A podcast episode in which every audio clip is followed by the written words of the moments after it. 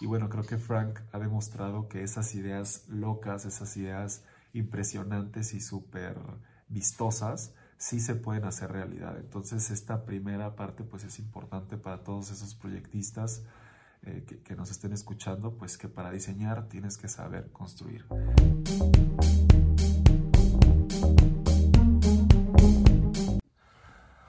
Hola, ¿qué tal queridos constructores? Esta semana no tenemos una entrevista como tal, pero sí vamos a hablar de un verdadero titán de la industria de la construcción. Él es Frank Gehry. Frank Gehry es uno de los arquitectos más famosos que hay.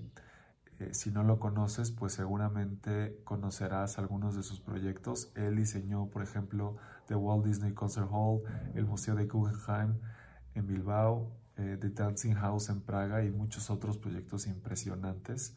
Dejamos aquí algunas imágenes para que los vean y seguramente reconocerán su trabajo. Y bueno, Frank Gehry tiene una masterclass eh, en la cual pues platica de sus máximas de sus mejores experiencias a lo largo de toda su trayectoria en, en cuanto a diseño arquitectónico.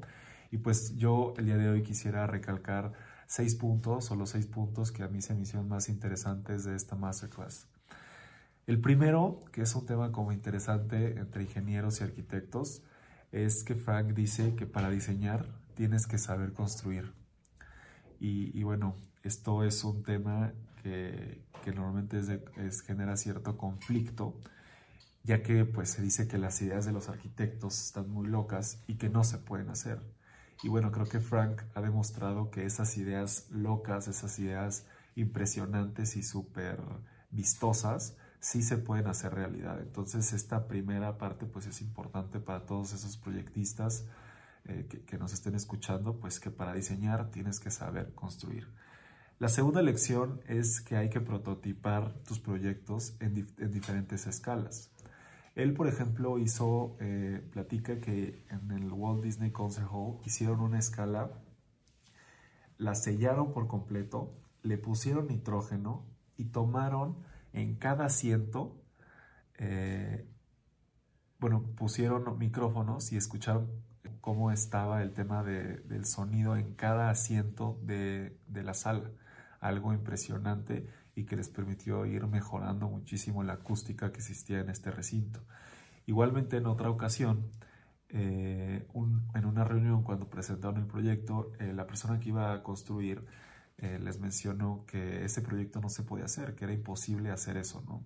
Entonces Frank eh, les dijo, no, sí se puede, y de hecho aquí abajo, en, el estacionamiento, tenemos un diseño a escala real, en la cual pueden ver cómo se, cómo se harían los módulos y cómo se fijarían. Bajaron, lo vieron, y obviamente el arquitecto, el constructor, perdón, dijo que, que no había entendido el concepto, pero que, que estaba que, seguramente sí se puede hacer de esta forma. Inclusive Frank platica que esta persona ya no está en la industria, entonces pues esos dos puntos se relacionan de cierta manera, ¿no?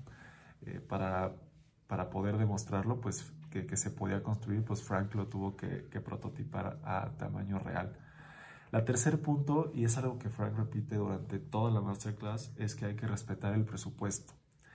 Eh, muchas veces, pues, tenemos este problema y creo que en México y probablemente en Latinoamérica existen estos excesos de presupuesto y puede ser por diferentes motivos, desde que el proyecto está mal concebido, eh, también muchas veces por falta de planeación y después por diferentes cuestiones a lo mejor fuera del alcance del constructor o del cliente, ¿no?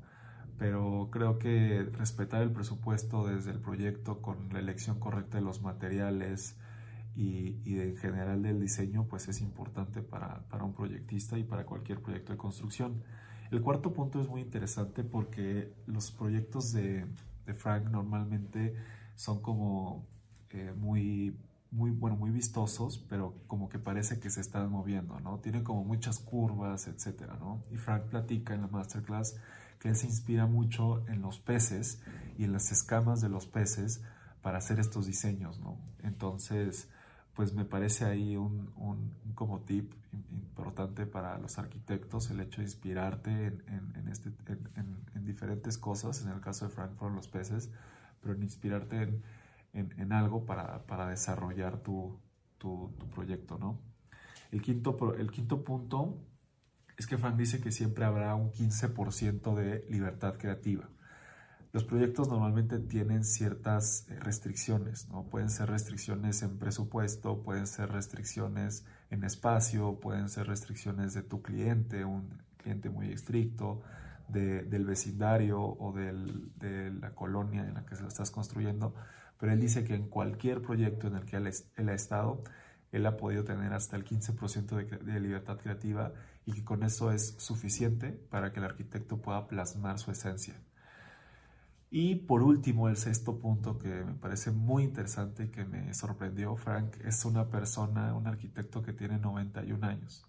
Sin embargo, eh, Frank reconoce la importancia de la tecnología, sobre todo para el futuro de la industria de la construcción.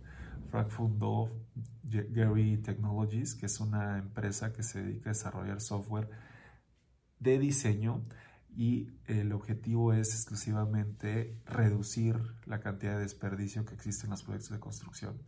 Entonces, eh, pues me identifico un poco con esto, con, con, todo el desarrollo que hemos hecho en Balloon, eh, con, con, ansia, con aras a, implementar tecnología en la administración de proyectos. Entonces, pues este es el, el sexto punto eh, de, de, lo que aprendí en, en, en la masterclass con Frank Gehry. Y bueno, pues eh, Frank es un verdadero artista de la construcción.